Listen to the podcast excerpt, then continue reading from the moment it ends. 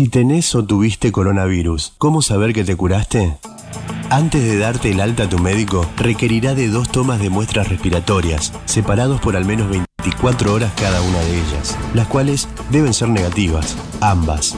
No obstante, no te vayas a ningún lado ni tengas contacto con nadie hasta no tener resultados firmes, en donde te den negativo y te digan que no posees más el coronavirus.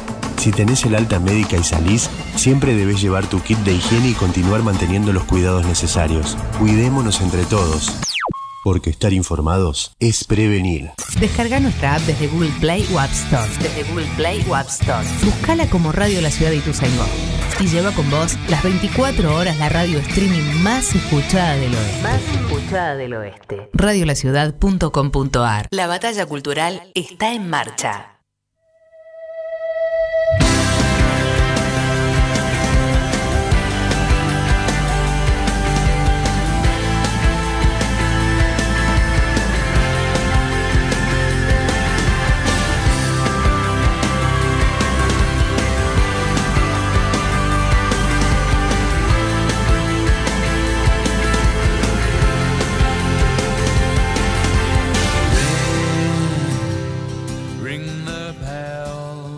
Programa, Juan, quinto programa. Yo no Yo creo que estamos con bastantes problemas. Eh, eh, te escucho muy entrecortado, eh, entrecortada. Hmm. Ah, ahora. Uh. Entrecortadísima, diría. Estamos con graves problemas. ¿qué, te- qué- qué problema, no? Eh, ¿Cómo dependemos de Internet en esta, en esta, en esta época? ¿Qué- Hago todo yo entonces. Ok, bueno, eh, es el quinto programa, yo pensaba que era el cuarto. Mirá, mirá eh, eh, lo, mal, eh, lo mal que estoy. Si querés, Aye, probá pasándote a datos. Es el plan B que, surgió en esta, en esta cuarentena. Eh, por lo que sé, o sea, hoy tenemos un programón. Y no les mentimos, porque mucha- mu- uno escucha siempre radios y, siempre los programas dicen hoy tenemos un programón. Y realmente, no sé si siempre se da, pero hoy no les mentimos eh, con esto de tener un programón, eh, a pesar de los problemas técnicos que estamos teniendo. Estamos en No vamos a salvar el mundo por... eh, Radio de la Ciudad, un lugar hermoso. Estamos haciendo radio de- desde nuestras casas, ya se estarán dando cuenta. Eh, y vamos a tratar, son las 13.09 en Argentina y en todos los países que comparten nuestro uso horario. Y vamos a escuchar la primera canción para ver si nos podemos ordenar técnicamente. Así que vamos a escuchar al otro lado del camino de Fito Páez. Vamos.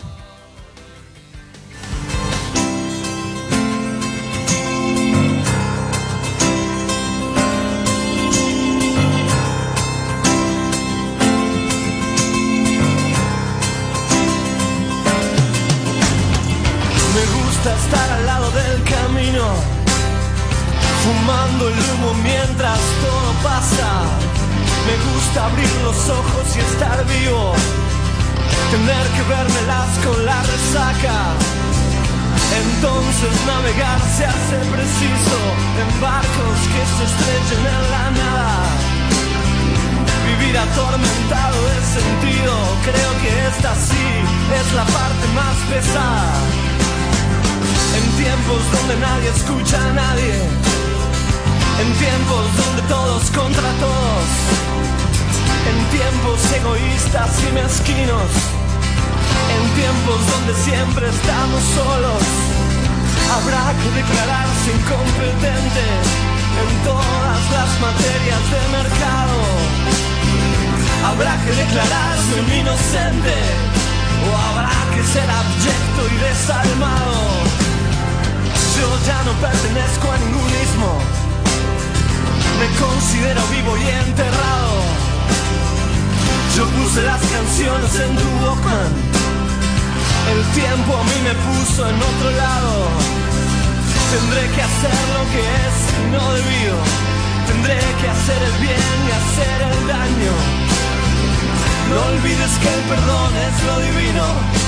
Y errar a veces suele ser humano.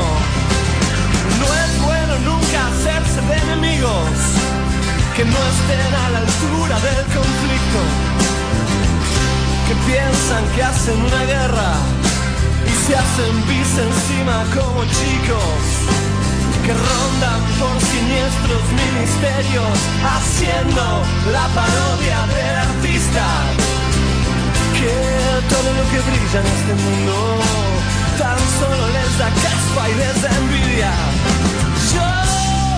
pibe triste y encantado. De Beatles, Kanye y maravillas. Los libros, las canciones y los pianos, el cine, las traiciones, los enigmas, mi padre, la cerveza, las pastillas, los misterios, el whisky malo, los óleos, el amor, los escenarios, el hambre, el frío, el crimen, el dinero y mis diez días me hicieron este hombre enredado. Si alguna vez me cruzas por la calle, Regálame tu beso y no te aflijas. Si ves que estoy pensando en otra cosa, no es nada malo, es que pasó una brisa. La brisa de la muerte enamorada que ronda como un ángel asesino. Mas no te asustes, siempre se me pasa. Es solo la intuición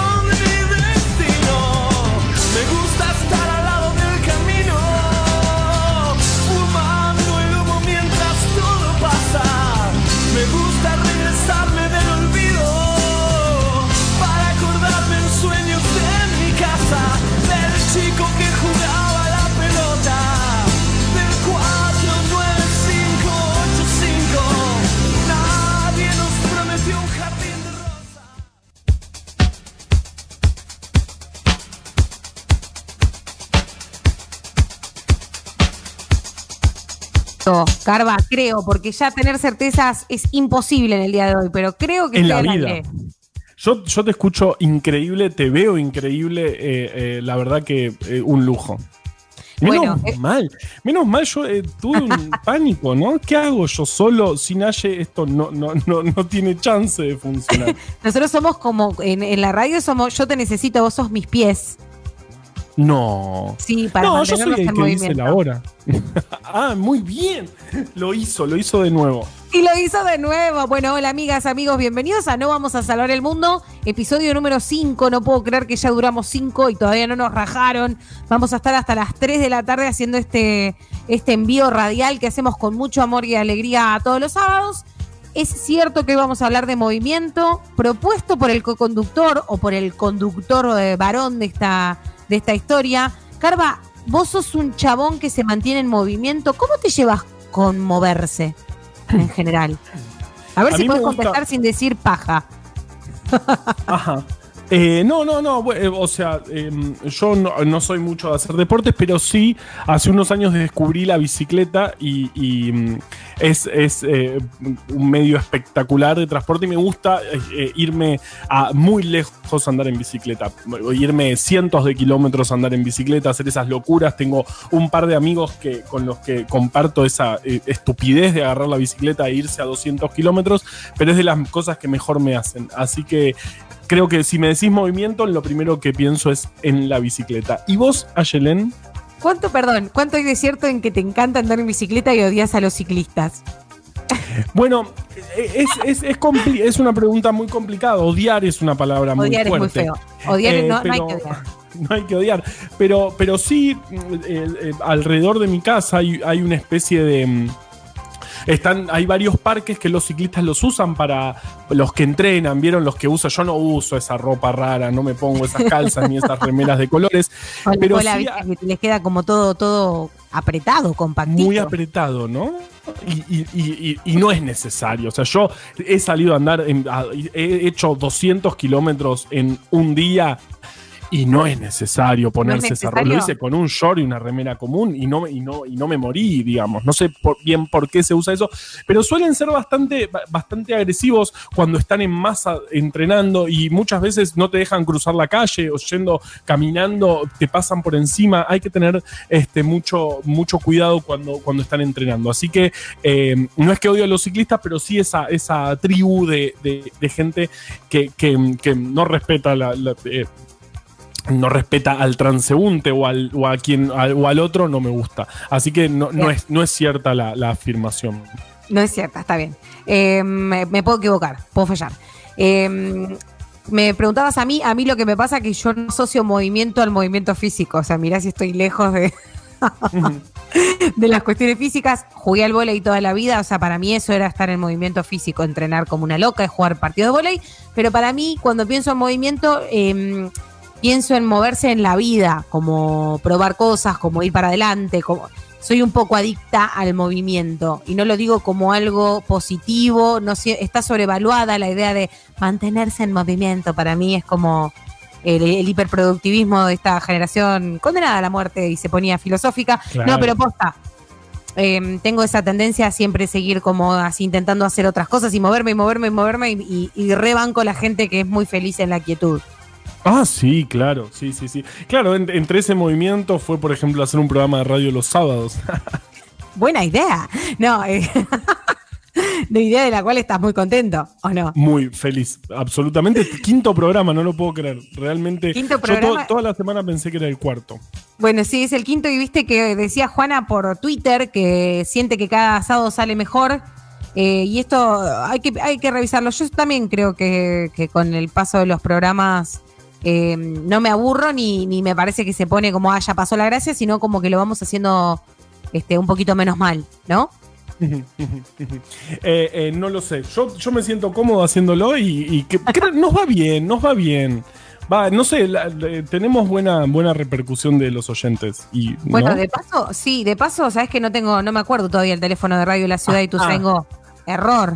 Error, error. Porque ninguno de los dos se lo prendió de memoria. Ahora Lucas me lo va a pasar acá por el, por el chat, pero la gente que está enganchada escuchando empiece a mandarnos mensajes. Muchos de ustedes ya tienen el teléfono de, de la radio porque eh, durante la semana escuchan los lindos programas que tiene Radio La Ciudad. Programones. Sí, programas, programas muy lindos posta. O sea, está Pandolfo haciendo magia, está Tapa Martín. Me voy a olvidar de un montón y es re injusto. Eh, tenemos un montón de colegas muy buenos haciendo cosas muy lindas en esta radio. Que de paso agradecemos a la gente de Telam que recogió el guante de lo que hace Radio Tusengo esta semana y salimos en Telam, Juan. Cosa que estuvo Sí. bueno. Eh, espectacular, sí, muy, muy emocionados. El celular para, para que nos manden mensajes es 11 69 26 55 70. No es tan difícil y podemos, podemos proponernos para el sábado que viene aprendernoslo de memoria. ¿Podemos hacer eso o no? Me parece que estaría bueno que vos lo, lo hagas. Ah, ah, ah, mirá. Es más, me lo voy a anotar y lo voy a tener en este papelito. 11 69 26 55 está 70. Es muy real. fácil. Sí, sí, lo estoy anotando. Pueden. Este, Ahí mándenos mensajes, que es muy lindo eh, recibir mensajes de, de- de los oyentes cuando uno hace programas de radio. Es de las cosas más lindas que hay. Sí, y vos sabés que en la semana me, algo curioso es que me pidieron canciones. Que, que, claro, porque somos un programa que habla bastante de música y que pasa muy buenas canciones, muy lindas canciones que nos gustan a todos. Y en la semana tuve un par de pedidos a la carta, tipo, bueno, eso te escucho si, si suena tal tema. Así que eh, está bueno también, lo pueden hacer, nos pueden pedir canciones. Eh, háganlo. Hoy, eh, ahora en un minutito, cuando logremos conectarlo, vamos a estar hablando con alguien que sabe mucho de canciones, que es Lea Sabati, el perro Sabati, un conductor de radio y un amigo de radio que va a elegir las primeras canciones. Ahora vamos a lograr y, este, llamarlo. Es de La Plata, así que es 221 0221 15 y el celular. Distinto a cualquier otra cosa, porque viste que características que no son 011 cuestan. Cuestan. Sí, ahí, ahí el operador me dice, ah, claro, es 0221 15 y el teléfono. ¿Cómo, Este, cómo son ustedes los, los, los platenses con, con el resto de la gente? Tienen algo, son como una, como un, Una cofradía. una La. Plata es una cofradía, sí, sin duda. De hecho, tenemos un medio en La Plata que se llama 221, porque es nuestra característica. Claro, sí, sí, sí, sí, sí. sí. Y Y local y, también hay, regional. eh, en, en- y Mar del Plata es 0223. Eh, 0223, creo. la 0223, buen, buen portal, hay que decirlo. ¿Viste? Sí, sí, sí, por eso, por eso lo sabía. Recién hice un, un test de, de IQ musical que hace una universidad de no sé qué y me dio muy mal. O sea, es, es increíble. Te, te, pregunta si, este, si hay si te pone, qué sé yo, el ritmo, si podés seguir el ritmo, y me fue realmente muy mal. Soy de las personas con peor oído que, que, eh, en, en toda la distribución poblacional estoy entre los que peor oído tienen en, en el planeta. ¿Y vos Terrible. creías, que, vos creías que tenías oído y te diste cuenta hoy que no? ¿O fue reafirmar algo? Fue, fue reafirmar una sospecha. Yo no sabía si, si, Incluso yo tuve una banda de rock muchos años, o sea, y era malo. Yo me daba cuenta, eh, tocaba el bajo. Y viendo al resto de los. Se llamaba Los Limones, se llama. Eh, eh, obviamente me, me despidieron y y ahora tienen un bajista que toca de verdad. Y, pero yo, veía, comparándome con, otro, con otros bajistas, veía que era realmente malo, pero no, no tan malo como ser. Este, eh, yo estoy entre el, 4% de la población mundial que peor oído tiene. O sea, el 95% de la gente del mundo tiene mejor oído que yo. Así que estoy muy, muy, uh. muy, muy dolido. Realmente. Abatido. No, mm, eh, por las dudas no voy a hacer la prueba, porque es probable que forme parte el mismo fatídico porcentaje, Juan. Me queda para el otro programa la historia de cómo te echaron de la banda. Situación, conversación. Quiero la recreación del momento en el que vos rompes no, el no, que te lo rompen. No, no, había contrato, eran amigos. Eh, empezamos con una banda chiquita y, digamos, a ese, a ese, en ese momento yo empecé el doctorado eh, y ya no tenía tiempo para ensayar, realmente los domingos los ensayos era una tortura para mí y fue como, bueno, esto no es... Y, fue muy lindo, lo sigo yendo a ver, de hecho hoy tocan, después hacemos... Bien, eh, hacemos el chico. Sí, sí, hoy, hoy, tocan, hacen un vivo y se pasa por streaming creo que el 12 de diciembre, después pasamos la, toda la cuestión.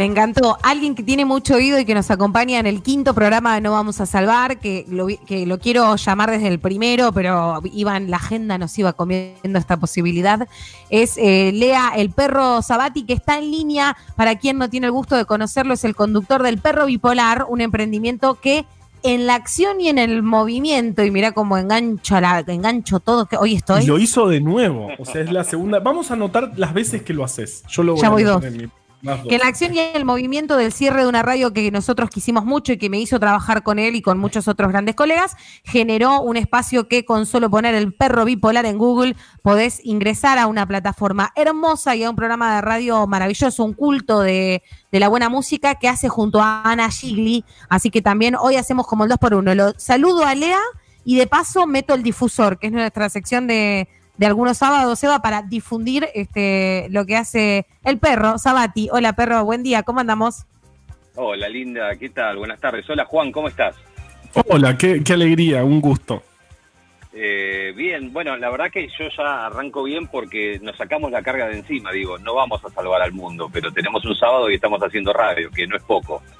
No es poco, no es cierto que no es poco. Pues, la idea de no de que se llame así este programa tiene un poco que ver con eso, con que bueno, ya está. el mundo es una mierda. Puede mejorar un poquito, puede. El mundo es una, mierda, pero los sábados a la mediodía vamos a hacer radio. Claro. Y aparte, imagínate un programa que te dice: Este programa va a salvar el mundo. ¿No le crees? Yo no lo escucho. No, es demasiado. Oh, ¡Qué presión! Tengan cuidado, ¿eh? hay mucha gente que eh, a la noche en todos los canales abiertos, una gente que habla así medio como en portugués, dice que va a salvar al mundo y está lleno de gente que lo sigue. ¿eh? Sí, en portugués y también en español. Un beso a Claudio María Domínguez y a todos los amigos. Sí, exactamente. Pero bueno, acá estamos. Gracias por llamar. No, gracias a vos, perro. ¿Cómo te encuentra el perro bipolar? Contanos un poco y contale a la gente que nos está escuchando y que por ahí todavía no conoce ese hermoso espacio. Eh, ¿En qué andan con Anita? Bueno, eh, con Ana andamos, mira, casualmente siempre en movimiento, ¿no? Este, a partir de, quedarnos sin aire en, lo que era Radio Cantilo, decidimos no quedarnos quietos y, empezar a hacer un montón de cosas porque mm, más que nada por una podría decir por los oyentes pero primero es una cuestión puramente egoísta. Uno si no hace esto eh, está mal viste este, se siente mal y, y, yo necesito estar frente a un micrófono o generar un contenido de radio. Entonces bueno lo que primero empezaron siendo Instagram Live y luego se transformaron en transmisiones vía Twitch, eh, se conformó en una, mm, una radio streaming en www.epbradio.com y ahí estamos haciendo lo que más nos gusta de lunes a viernes. Em, yo te escuché hablar de música durante muchos años em, y pasar muy buenas canciones. Qué denso, ¿no? Siempre hablando de lo mismo. Cállate, Sonso, eh, que eso es lo que, lo que todos queremos que hagas. Eh, y hoy la misión tiene que ver con el movimiento. ¿Cómo te llevas con la idea de moverse? ¿Te, te acomplejiza cuando te sentís que estás quieto? ¿Te amigás con la idea de estar quieto también? ¿Cómo sos con el tema del movimiento?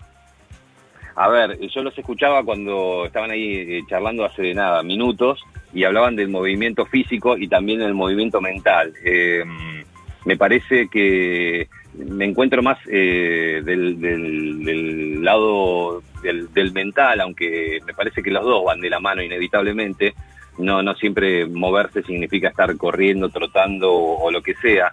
Eh, me parece que, el movimiento mental es el que te motiva al otro y, yo soy un tipo inquieto, inquieto y curioso, lo fui toda la vida, observador, inquieto y curioso, de preguntar, de querer saber y de no gustarme para nada eh, ser ignorante acerca de algo que, pude haberlo sabido. No digo que es un karma o un toque, pero está todo ahí. Entonces las puertas hay que abrirlas. A mí me gusta mucho ser inquieto y curioso y creo que ahí está el movimiento, ¿no? Yo siempre estoy aprendiendo, ¿no? Sé un poco de música, a ver, compro discos, etcétera, etcétera, pero a mí aún hoy con 50 años me encanta que me, alguien venga y me cuente un cuentito ah, eh, que tenga que ver con una banda, con una canción o me abra las puertas a algo. Eh, me parece que ahí está el movimiento. Em, ¿Cómo te llevas con la gente que te viene hablando de esto, ¿no? De, conocer y de aprender. Eh, cuando pasas una cierta edad, es difícil a veces que vengan generaciones nuevas, más jóvenes, y te quieran como enseñar funcionamientos del mundo y vos decís, callate, pendejo, que yo estoy acá hace más que vos. Eh, y, eso pasa, y digo, y me pasa a mí que no soy, no soy ni tan joven ni tan vieja ya, que estoy como, estamos a mitad de camino. Joven, no, bueno, no, pero ya, bueno, pero a los 30 te encontrás hablando con alguien de 18 que te explica cómo funciona Twitch y te quieres morir también. Digo, los años pasan para todos. Eh, ¿Cómo te llevas con el aprendizaje de las nuevas generaciones? Yo me llevo muy bien, porque es verdad que tengo amigos y me he vinculado siempre muy bien con gente mucho más chica.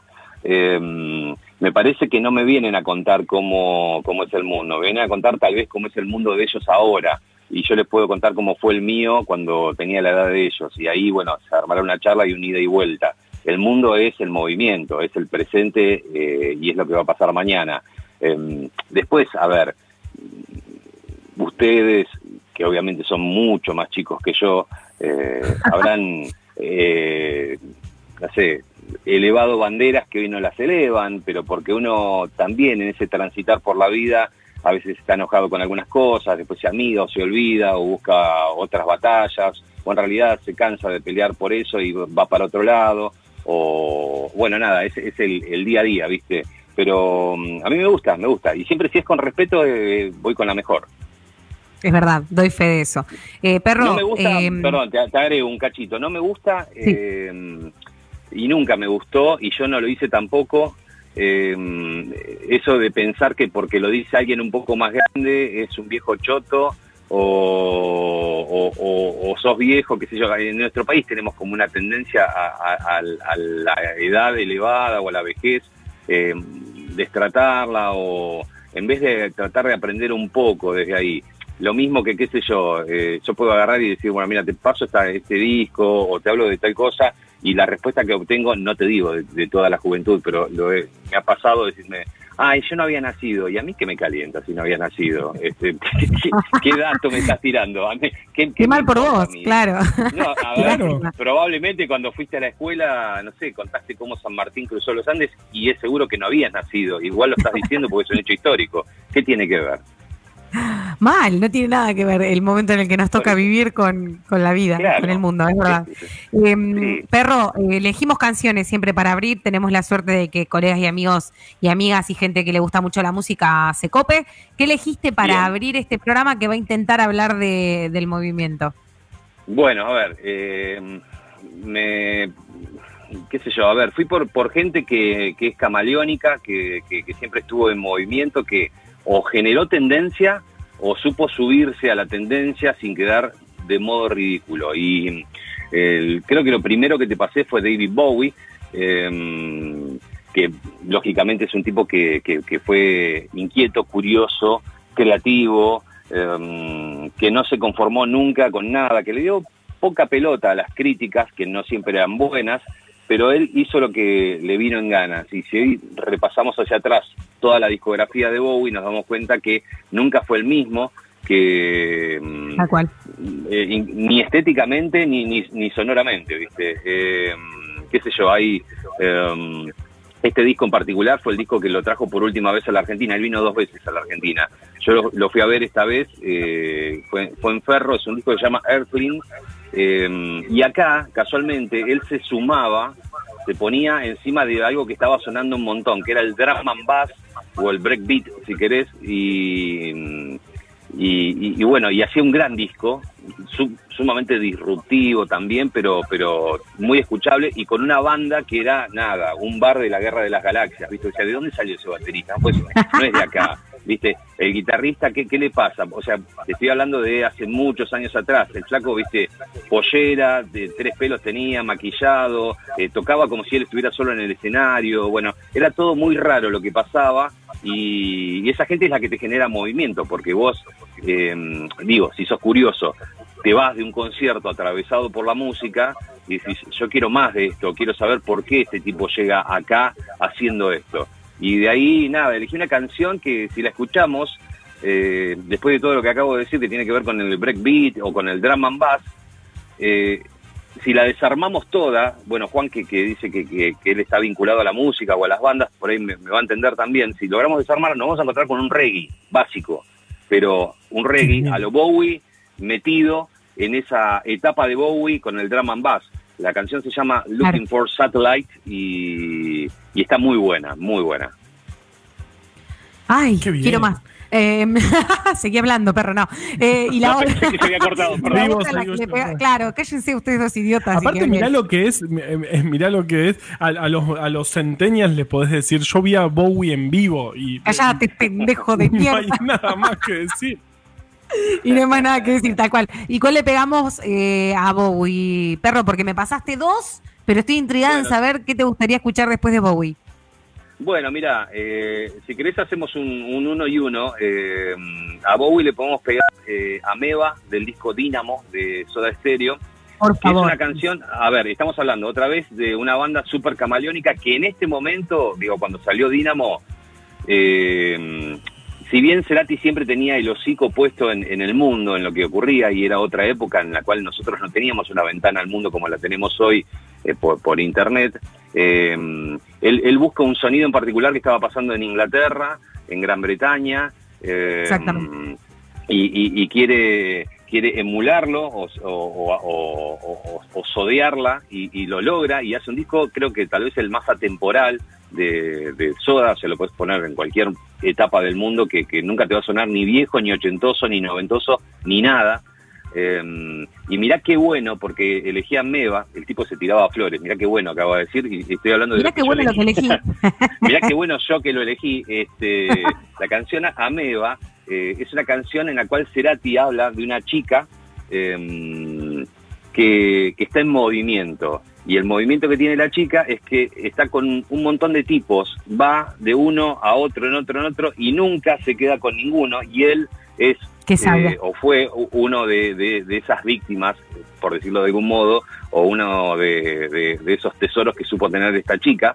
Eh, Toda esa gente dice que te ama, toda esa gente dice que te odia y te vas y te vas, ¿viste? Y, ahí va. Me parecen que son dos buenas canciones.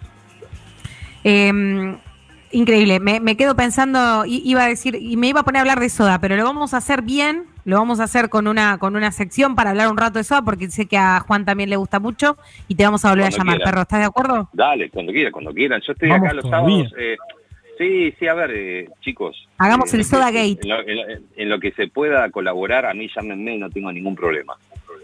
Porque además me- nos queremos mucho, me, me querés mucho, hay que decírselo a la gente, perro. Nos amamos, no nos queremos, nos amamos. Nos amamos, nos amamos. Perro Sabati, el gusto de tenerte al aire, no vamos a salvar el mundo. Un poco lo estamos salvando en este momento con estas dos grandes canciones que van a empezar a sonar. Te mando un abrazo grande a vos y a Nayili. Escuchen y sigan al perro bipolar. Gracias, perro. Chicos, que tengan un gran fin de semana, hay solcito, está lindo. Si vivís con un lugar que pat, patiecito, salí. Si no, andate a un parque. Si no, abrí las cortinas, aumentá el volumen, que se escuche este programa, que se muevan las cortinas con esa brisa casi de primavera-verano y nada, y seamos un poquito más felices. Gracias, perro. Abrazo. Un besote. Chao, chao.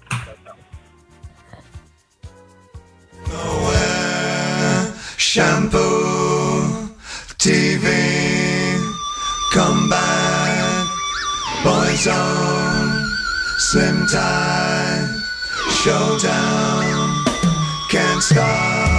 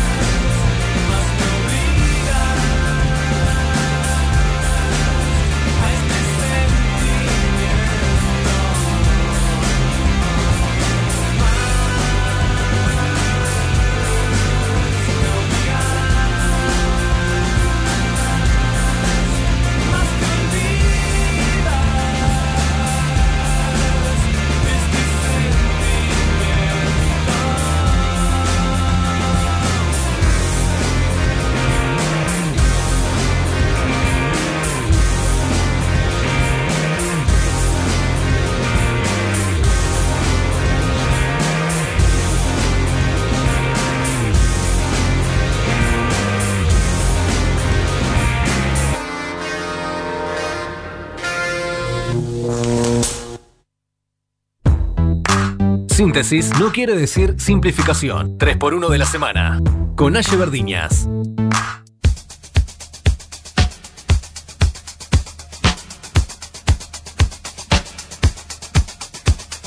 No, que hoy me parece que va a ser uno por uno, Juan, si estás de acuerdo.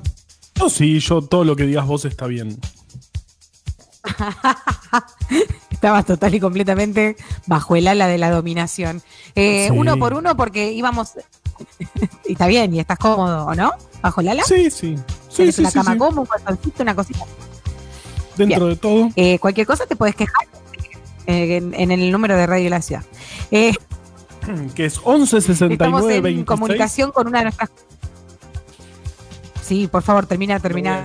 Ah, 11 69 26 55 70. Nos encanta que manden mensajes. Uy, creo que perdimos a Yelen. Nos encanta que manden mensajes y ahora Lucas que... está- Hola, hola. Estás, estás. Te, escu- te escuchamos perfecto. Bien, me avisás, Juan, cualquier cosa me interrumpís, porque yo creo que me están escuchando. Eh, la tenemos en comunicación a una de nuestras columnistas, eh, tercera pata de esta mesa, que integramos con Luke, que hay que decir de paso, Lucas Santos, que está haciendo de producción y de operador y de todo, y es un genio total. Y eh, la quiero saludar a Pablo porque esta semana tuvimos noticias con algo que ella vaticinó que no iba a pasar. Por suerte, la desesperanza de Paula no se hizo realidad. Eh, tenemos, tendríamos que tener el corte del momento en el que Paula dice, yo creo que este año no vamos a tener novedades. Porque finalmente las tuvimos y llegó al Congreso, eh, va a llegar el proyecto, no, ya llegó, digo bien, el proyecto que impulsó el presidente de Nación, Alberto Fernández, de la interrupción voluntaria del embarazo, lo conocemos como IBE, eh, en un momento muy, muy extraño de la agenda política en el que muchos de nosotros finalmente sucedió los detalles del proyecto, los va a dar la Queen of the Queen de este programa. Hola Díaz, ¿cómo va? Hola, gente preciosa, ¿cómo están? Mira. Yo La relativamente bien. estoy- Ay, ahí estás, me asusté. Es una forma, es una, es una forma de, de- de ver la vida, ¿no? Siempre a mí me pasa que digo como, espero siempre lo peor, que es lo que sucedió con, con Claro. este tratamiento del aborto. Yo, el- es cierto, el sábado pasado eh, anticipé que esto no iba a suceder y sucedió. Y, y festejamos. esta Sucedió y semana, hay que además, decirle a los que no te conocen que una de tus Claro, que una de tus frases de cabecera, que queremos contar a gente que no que no tiene gusto de conocerte Pau, es que siempre que paró volvió a llover, ¿no es cierto? Exactamente, me caracteriza la eh, el ser un poco negativa, pero ser un poco negativa siempre mirando para adelante, ¿no? Siempre creyendo que todo puede salir mal, pero vamos a darle pelea. Y la verdad Es es, verdad, que es cierto eso, es, tu- es- es una positiva negatividad. Exacto, exacto. Sí, sí, sí. Para mí siempre todo, todo es oscuridad, pero, pero estamos constantemente intentando buscar un rayito de sol. Y eso también está muy bien.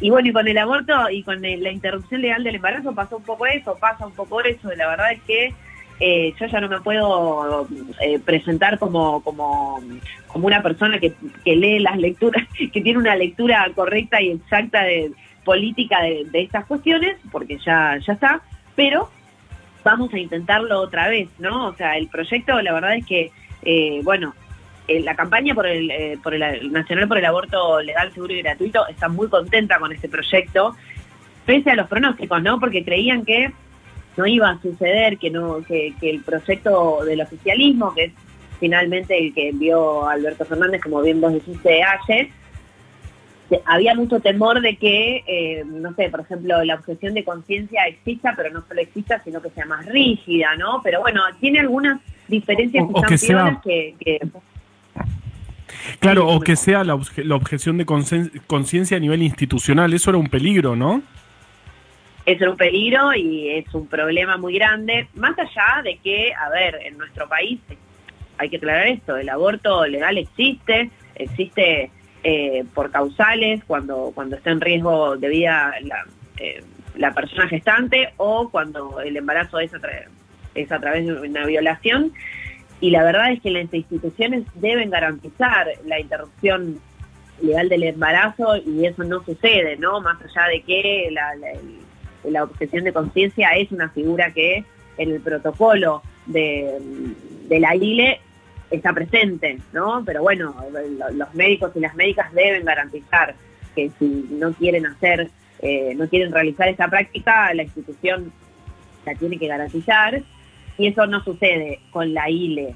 Vamos a ver qué pasa con la IBE, digamos, ¿no? O sea, vamos a ver cómo se aplica esto, porque la verdad es que también, de nuevo, la objeción de conciencia es individual, es para cada profesional de la salud, la objeción de conciencia no rige y no, no funciona después del parto, posparto, eso lo aclara también eh, este proyecto, eh, tiene, tiene algo interesante que, que es que no, o sea, el personal de salud no puede negarse a realizar la interrupción legal del embarazo, Claro. aunque sea objetor de conciencia, si esa persona está, eh, si tiene un riesgo de vida, por ejemplo, ¿no? O sea, si la persona gestante eh, aparece en el, en el hospital con, con algún problema que, que tiene que ser resuelto en la inmediatez, la objeción de conciencia no rige, no vale y no le sirve. Que eso está bueno porque en realidad, eh, eh, a ver, o sea, en los límites, cuando, cuando se juega la vida y la muerte, eh, no, no, no hay objeción de conciencia que, que valga. La verdad, yo soy de las personas que cree que la objeción de conciencia no debería existir en este proyecto, pero entiendo que es una manera de ceder ante eh, las presiones de, de, bueno de los de los de los movimientos más conservadores que están en contra de, de que se de que este proyecto salga adelante. Algo que es muy interesante también y que Ahora, tiene Pau, que ver con eh, ceder. perdón, no sé si Sí. me escuchás bien, Pau. Vos decime, decí si me Eh, escuchás. Perfecto. Bueno, eh, este es interesante señalar que podemos estar eh, a favor o no de la objeción de conciencia, pero que la ley este, deje bien explícito en la letra chica que eso las instituciones hospitalarias y médicas la atención se dé igual, me parece un punto central. Sí, sí, es clave, es clave y en el proyecto que se trató en el 2018 estaba exactamente así, ¿no? O sea, esto, o sea, las instituciones deben garantizar eh, la, la IBE, de nuevo, eso igual no, eh, voy a decir garantiza de nuevo, odio repetir palabras, pero bueno, eso no garantiza que, que, que aunque esté en la ley se cumpla porque nos pasa con la ILE. Digo, la ILE, o sea, todos los sanatorios, todos los hospitales públicos y privados tienen que garantizarle a las, por ejemplo, a las menores de edad que, so- son que son embarazadas por por cuestiones eh, y tienen que realizarse una ILE por cuestiones de salud o por cuestiones que tienen que ver con que el embarazo haya sido a través de una violación, la verdad es que no se cumple. Ya vimos un montón de casos, ¿no? De, de- de nenas de 11, 12 años obligadas a tener, eh, a, ten- a maternar, porque además lo que, lo que sí aclaran en este, en este proyecto que me parece interesante es que cualquier persona que dilate ¿no? la, la- el acceso a, este derecho eh, va a tener eh, consecuencias penales y eso es interesante porque eso es lo que pasa todo el tiempo con, con o sea, utilizan la objeción de conciencia para, primero para no atender, ¿no? Y al no atender quedan eh, la- las personas gestantes en un vacío legal, en el hospital dando vueltas, hasta que finalmente dicen, bueno, vamos a realizarlo y las semanas eh, por las cuales... Ah, o ya es demasiado tarde. hasta las cua- Claro, ya es demasiado tarde y la nena tiene que ir. Lo vimos, lo vimos en Tucumán, lo vimos en Jujuy. Pero bueno, este proyecto lo que busca es eh, que las instituciones aún así lo garanticen, lo refuerza, que las personas que, que atienden a- dentro del sistema de salud, no solo eh, más allá de la objeción de conciencia, tienen que informarle a, a las personas que van a acceder a este derecho todo, ¿no? El derecho a la información, que es muy eh, importante y que en este proyecto está bastante presente. Pero yo quería hablar de algo que a mí me parece interesante y que no tiene que ver con el proyecto de, de la interrupción legal del embarazo, sino con el otro proyecto, el proyecto en paralelo que lanza eh, el, el oficialismo, que es el plan de los mil días.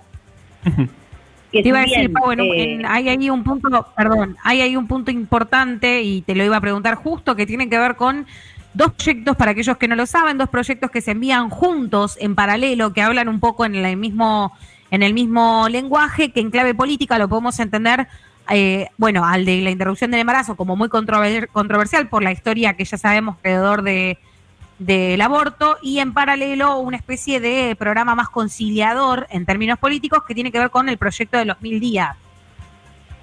Exacto, que eh, eh, de- desde, desde los sectores, digo, desde la campaña y desde los sectores feministas, se sabe que es un proyecto que Alberto lanza para conciliar nuevamente y darle a, los movimientos celestes eh, alguna alguna especie de derecho no que, que se ha buscado porque a ver el Estado con el proyecto de la interrupción legal por el embarazo lo que está haciendo es dar herramientas para la interrupción.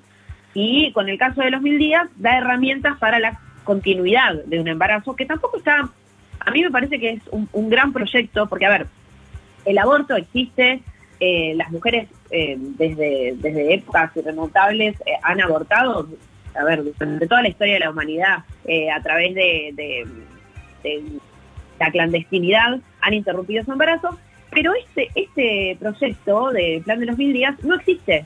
Digo, es nuevo. Y eso está bueno, porque la verdad es que darle apoyo, que el Estado alumbre y cuide y, esté más presente cuando nacen las personas, es clave. Es clave porque hay mucha gente. eh, a ver, la persona que va que decide interrumpir su embarazo ya está decidida. A ver, si vos vas a.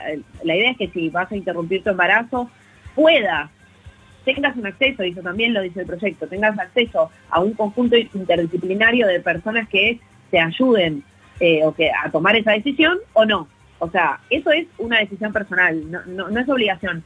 En Uruguay, por ejemplo, se aprobó el, el- la interrupción legal del embarazo en el 2012, fue bastante polémico ¿ah? la aprobación, porque antes de abortar, antes de decidir si vos querías interrumpir tu embarazo, tenías un equipo interdisciplinario obligatorio que te hacía, que, que te mandaba a tu casa cinco días a pensar, ¿no? Era más o menos así. Eso Eh, es terrible, eso era terrible, realmente. No, realmente, o sea, es muy, preocupante que haya sido naturalizado durante tantos Eh, años. porque es una, exacto, porque continúa con la esta- estigmatización de, de la interrupción legal del, del embarazo, porque continúa con eh, la culpa, ¿no? Esa carga moral que tiene todo este asunto. Eh, y acá en este proyecto lo que es interesante en el de la interrupción legal del embarazo es que vos tenés ese conjunto de personas que pueden ayudarte a realizar esa intervención, pero es algo que vos podés elegir, ¿no? O sea, no, no tiene obligatoriedad, sino que es simplemente una elección.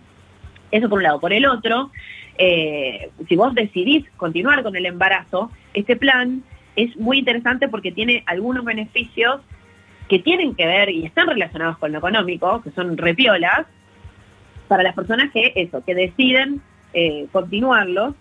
Por ejemplo, eh, la, la asignación universal por, por hijo la van a cobrar las personas eh, más allá de, cualquier situación que tengan. La, la asignación universal por hijo, por hijo tiene algunas eh, especificaciones que hacen que mucha gente no pueda acceder a más de una asignación universal por hijo, etcétera. Bueno, y eso en este plan ya no está. La asignación universal por embarazo, en vez de ser eh, de seis manualidades, mensualidades se extiende a nueve, o sea, cubre todo el embarazo, todo el periodo de embarazo.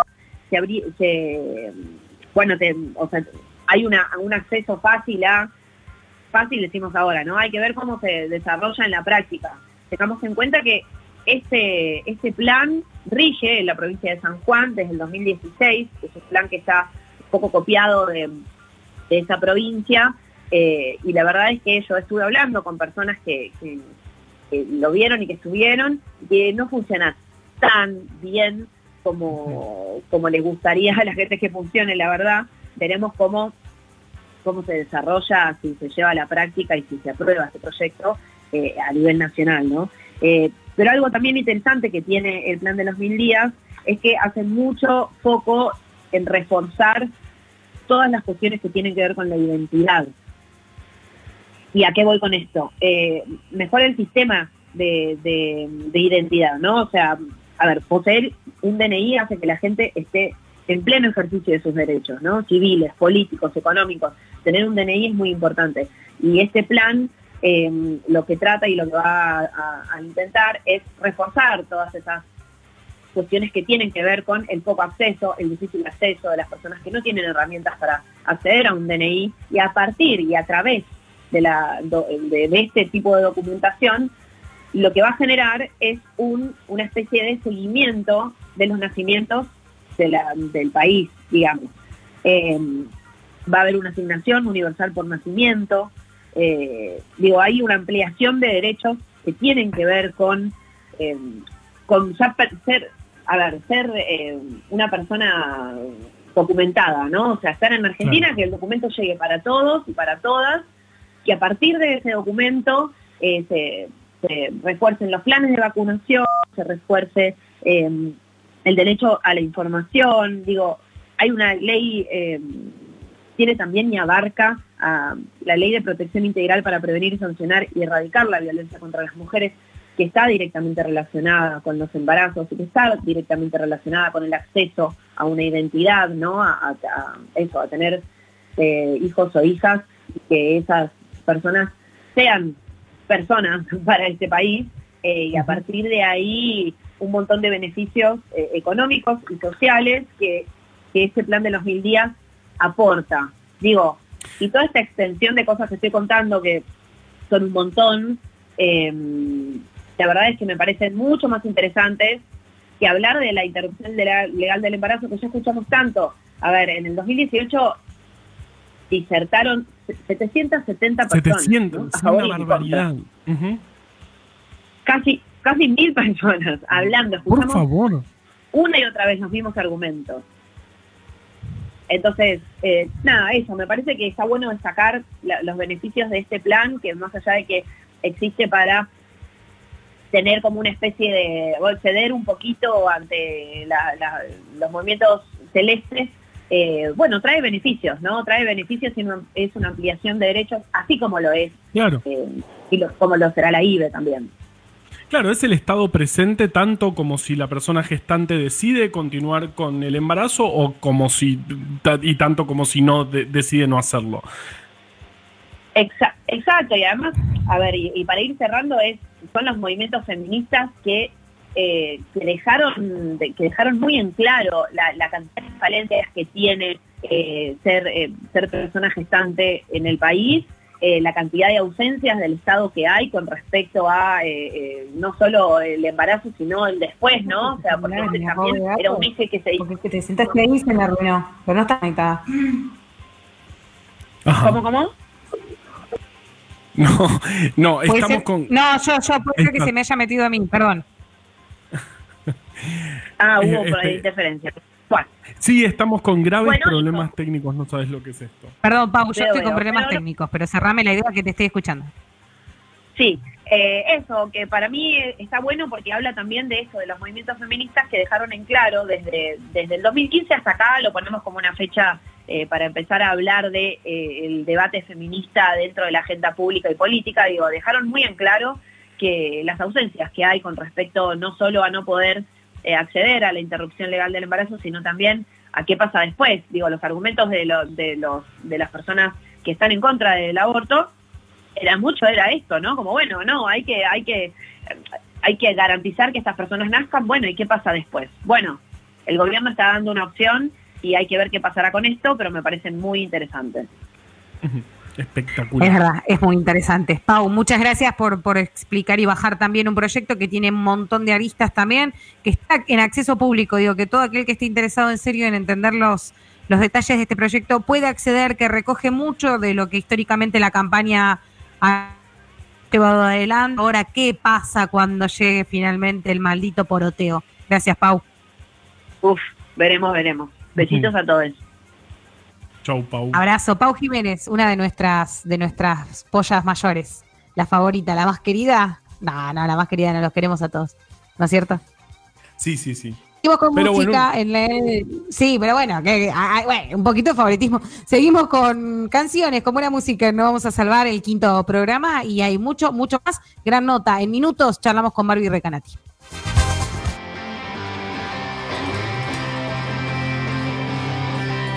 The see.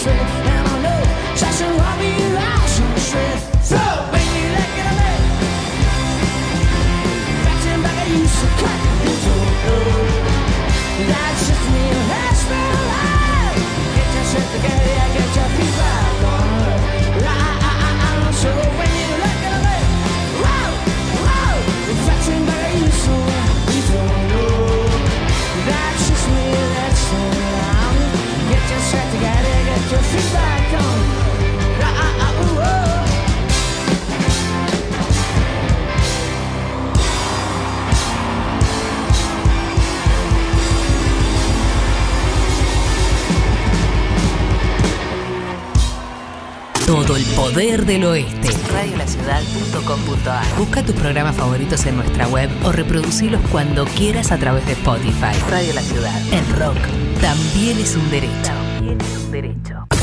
Cinco Esquinas, productora audiovisual. Cinco Esquinas, productora audiovisual. Productora audiovisual. Filmación, fotografía y diseño profesional. Ofrecemos un servicio de alta calidad. 15 años, bodas y todo tipo de eventos. Todo tipo de eventos. Transmisiones streaming. Realizamos transmisiones streaming en calidad HD, con equipamiento de última generación y con un personal altamente capacitado.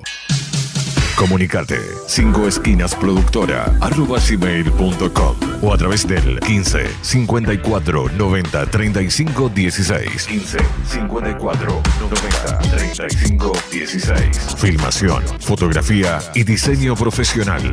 Somos la productora líder en transmisión streaming y eventos en zona oeste. 5 esquinas productora audiovisual. Porque hay momentos en la vida que son únicos e irrepetibles. Radiolaciudad.com.ar Decir las cosas por su ritmo. Coronavirus. Para prevenir, hay que estar informados. Si tenés o tuviste coronavirus, ¿cómo saber que te curaste?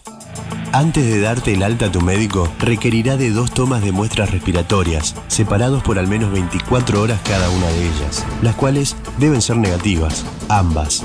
No obstante, no te vayas a ningún lado ni tengas contacto con nadie hasta no tener resultados firmes, en donde te den negativo y te digan que no posees más el coronavirus. Si tenés el alta médica y salís, siempre debes llevar tu kit de higiene y continuar manteniendo los cuidados necesarios. Cuidémonos entre todos. Porque estar informados es prevenir. Descarga nuestra app desde Google Play o App Store. Desde Google Play o App Store. Buscala como Radio La Ciudad de Ituzaingó. Y lleva con vos las 24 horas la radio streaming más escuchada del oeste. Más escuchada del oeste. Radiolaciudad.com.ar La batalla cultural está en marcha.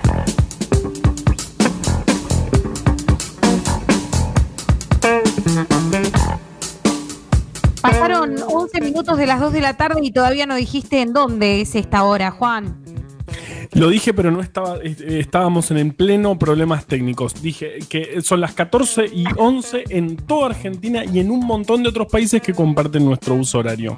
Y nos llegan mensajes y queremos agradecer. Ahora Lucas me va a empezar a rebotar, pero gracias a los WhatsApp que llegan a la radio, que sigue siendo re flashero saber que nosotros acá decimos cosas y, y del otro lado nos Y dicen alguien cosas. escucha, rarísimo, rarísimo. Y muy hermoso. Hablando de, de escuchar, y, y por suerte tenemos el gusto de poder charlar hoy. Eh, la quiero presentar como una música que primero hace canciones que miles y miles de argentinos y argentinas y gente en todo el mundo también disfruta. Eh, una mujer que ha hecho mucho por la música, este, por la música independiente y sobre todo por ampliar y que crezca el escenario para las mujeres. Así que también, además de que me gusta lo que hace, la quiero mucho por eso. Eh, Goza Record es una especie de, de usina creativa de, nuevos discos para bandas nuevas o no nuevas, pero que, que han hecho grandes cosas. Y todo esto, la quiero saludar acá. No vamos a salvar el mundo, Barbie, no lo vamos a salvar, pero hagamos lo más lindo, ¿no? Barbie Recanati, buen día. ¿Cómo va? ¿Todo bien? Bien, ¿vos? Bien, bien, gracias por la presentación. No, por favor, escúchame. Me olvidé un montón de cosas, seguro, además. Eh, No, no, muy Barbie, amable. Bueno, no, por favor. Barbie, eh, antes de empezar a preguntarte por, por el laburo y qué sé yo, eh, el tema de hoy, nosotros venimos siempre charlando un tema que atraviesa todo el programa y hoy estamos hablando de movimiento eh, y de cómo nos llevamos con la idea de moverse. ¿Qué te pasa a vos cuando pensás en movimiento o en quedarte quieta? Eh, ¿Cómo sos con vos misma con ese tema? Eh, bueno, soy, soy estar muy en movimiento. Como que medio que, mi, vida entera se basa un poco en, en- en no poder quedarme quieta en, en- con nada y, y de hecho por eso trabajo lo que trabajo y llevo la vida que llevo. Como que mm, a veces me, me da un poco de envidia eh, la estabilidad. y me Ay, gustaría sí. tener como cierta estabilidad, como viste, como eh, esos sueldos en blanco con futuras indemnizaciones, que sabes que pase lo que pase, vas a tener un changüí para prepararte para lo peor, no sé. Y, y la rutina y saber que, que, que siempre es a tal hora todo, me aterra, me da pánico y por eso me mantengo siempre en movimiento. Al mismo tiempo hay momentos que me dan como un poco de, de- de envidia, pero me da envidia tipo desearlo, ¿no? más que nada porque Ay, sé sí. que no puedo. Eh, pero así que sí, para mí el tema del movimiento es bastante importante. Nunca pude ni siquiera tipo cumplir un horario. De hecho, como tengo un hijo chiquito y como no puedo creer que el año que viene tiene que empezar el jardín eh, ya grande por el tema de la pandemia. eh, Claro. Y voy a tener que sí o sí llevarlo y irlo a buscar. es como un compromiso. La muerte, la muerte de, la- de las madres y de los padres que, que tienen la rutina con los pibes es increíble. Eh, Pero a claro, mí me claro, parece pero no estoy heroico, ¿eh? Me parece heroico, realmente. pero no estoy acostumbrada. Como que no puedo ni generar movimiento con eso. Eh, que es verdad. Eh, pensábamos hoy también más temprano qué pasa cuando te quedas quieto, ¿no? ¿Qué te pasa a vos cuando te quedas quieta? Aparecen cosas de... de a mucha gente lo disfruta y mucha gente mm, eh, se le activa la culpa. No, a mi culpa no, para nada, pero me aburro. Eh, me aburro rápido y, y cuando me aburro me, me- el cerebro me activa como una especie de, de sector existencial que, que me lleva a lugares como más complejos, oscuros, no sé. Claro. Así ta, que no, no, por no eso puedo estar mucho quieta. Sí, es verdad que el movimiento, el movimiento ilumina un poco. Eh, ¿cómo, ¿Qué onda la pandemia y la cosa creativa? Eh, ¿qué, qué estuvo pasando por lo menos en tu carrera para aquel que por estos, estas últimas semanas o meses no te siguió? ¿En qué andas ahora? No, eh, la verdad que la pandemia a mí me agarró, y fue como, fue muy cambiante, eh, mucho movimiento, me agarró en otro país, eh, entonces fue bastante complejo volver a Argentina, estaba con toda la banda de gira, así que tuvimos que aislarnos todos juntos, tuvimos primero 15 días eh, de aislamiento obligatorio la banda entera, después cada uno se fue a su casa y ya había arrancado la cuarentena obligatoria. Después yo había comenzado una serie de trabajos en el verano que pensé que iba a durar un mes y, al final fueron como mi, rutina del año, eh, entre ellos eh, un programa de radio que va de lunes a viernes tres horas por día, entonces eh, eso como que me mantuvo desde abril súper ocupada y, y al mismo tiempo sacamos el disco. El día que arrancó la fase 1 de la cuarentena, sacamos el disco, el 20 de marzo. Entonces, es como que como que mientras yo estaba comida con otra cosa que no, que no era tan la música, eh, Sí. el disco empezaba a tomar vida propia y empezaba a conectarse con la gente, sin poder hacer mucho, sin poder hacer promoción, sin poder salir a tocar, sin poder salir de gira, sin poder presentar nada, sin hacer notas tampoco, porque no me parecía el contexto adecuado, entonces decidimos no hacer notas. Entonces como que el disco empezó a tomar como vida propia. Y, mm, y ahora er- empezamos con los ensayos de nuevo para presentarlo el 4 de diciembre en Niceto, en el Futu Fest, en- eh, con Marilina. Y, Sí. y es como que recién ahora empecé a conectarme de nuevo como con la parte musical de mi vida, porque porque todos estos meses es eso, el disco tomó vida propia, yo tomé las riendas de, de un poco de, de, de otros trabajos para poder mantenerme y, y recién ahora volvimos a, a encontrarnos, las canciones y yo. Sí, eh, es muy La verdad que este posta este año ha sido eh, sobre todo inesperado, porque cuando uno no, no espera realmente la que se viene, no tiene ni idea de lo que va a pasar, eh, después la adaptabilidad o lo que suceda en ese, en ese proceso es casi azaroso, ¿no? Como a vos te encontró en México, en un plan totalmente distinto al que después terminó siendo este año, que un poco nos obligó a la quietud, que fue difícil el movimiento, hablando justo de movimiento hoy, eh, pero que sin embargo lo seguiste llevando adelante y ahora lo, lo dijiste al pasar, pero el 4 se viene el show. Sí, el 4 se viene el show. Eh, Es re loco. A cada uno le pega re distinto. A mí, a mí me pasó que justo enero, febrero fueron dos meses como casi psicóticos de, de la cantidad de aviones que me tomé y viajes que hice. Y la mayoría con, con la banda y saliendo de gira. Y tengo el recuerdo de que en febrero creo que, no sé, en 10 días estuve en San Luis, en Mar del Plata, en Miami, en Cancún, en DF, y todo con la guitarra colgada. Y, Dios. y dije, che, en abril me voy a morir.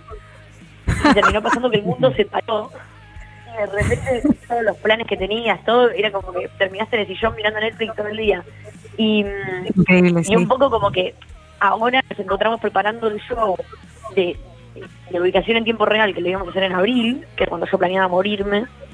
Entonces, eh, e- esa presentación de disco que teníamos planeada, ahora la estamos preparando, pero con, con otra con, con otro esquema emocional entre todos, como que somos otras personas, que todo muy relajado, todo como como muy no sé, no- nos cambiaron, no sé si las prioridades, pero nosotros, yo y, y toda la banda con la que toco, somos como músicos que, que, que nos las ingeniamos para poder eh, llevar nuestras vidas adelante a pesar de la música, no a través de la música. Como, Claro.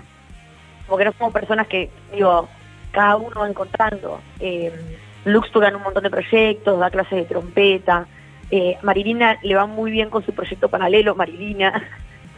Eh, eh, Juan y Tommy, que, que además de guitarra y batería son los productores, laburan como ingenieros.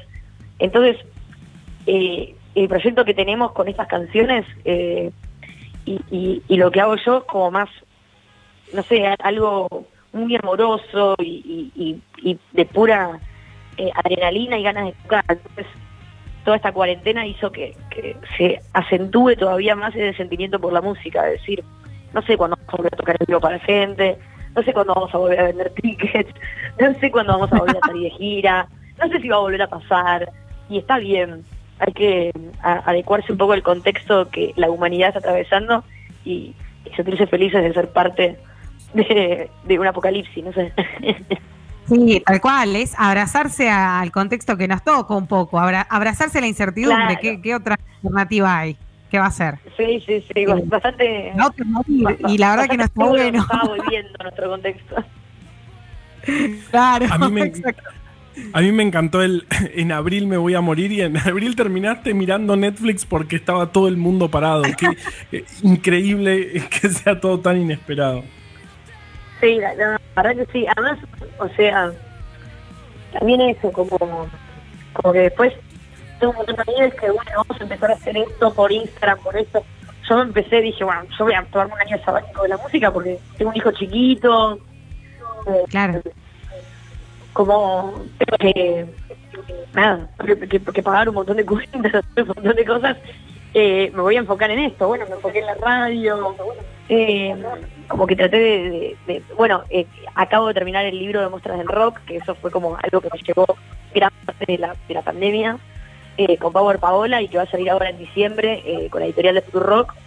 Y, mm, y como que esos fueron los dos proyectos que, que realmente me llevaron toda la energía y estuvo bueno por primera vez dedicarle 100% de energía a algo que no sean canciones. Y justo acabamos de terminar este disco hermoso, entonces se me fue la presión también, porque dije, bueno, voy a ponerlo en stand-by y a fin de año retomamos. No quiero empezar a hacer canciones nuevas y que este disco sea viejo. Me niego. Es un disco que me gusta tanto que quiero quiero hacer que, bueno, que ahora el 4 de diciembre es 4 de abril. Y no pasó nada, voy a hacer que no pasó nada. Claro. Qué flashero todo. Eh, bueno, Barbie, te agradecemos mucho esto- estos ratitos. Le recordamos a la gente, igual que el 4 en Niceto se va a poner lindo. Eh, reencontrate con la música de la forma en la que vos lo sabes hacer. Y cuando no, está- eh, la verdad es que banco mucho que, que aprovechemos el apocalipsis para también hacer otras cosas y, en el, y no morir en el intento. Te mandamos un, abrazo grande desde No Vamos a Saber el Mundo. La siguen también a Barbie en Nacional Rock haciendo lo suyo y bueno, siempre en Futu también con tus proyectos. Gracias Barbie y espero que nos encontremos pronto para charlar a ver qué onda, cómo sigue todo. Dale. Sí, sí, un abrazo grande y nada, los invito el 4 de diciembre a, a ver la presentación del disco del sillón. Perfecto, ahí, ahí vamos a Ahí estar. estaremos. Nos vamos a ir, gracias Barbie, un abrazo. Vamos Un a ir escuchando un tema de ella, porque por supuesto, no puede, no puede ser de, de otra manera, para seguir al aire en este programa. Ya llegan Guadacoch, ya llega Juana Engiamo, seguimos hablando de música y otras cositas. Creo que de aves también, ¿no, Juan? Algo así. Puede llegar a, pu- puede llegar a pasar, sí. Y dale.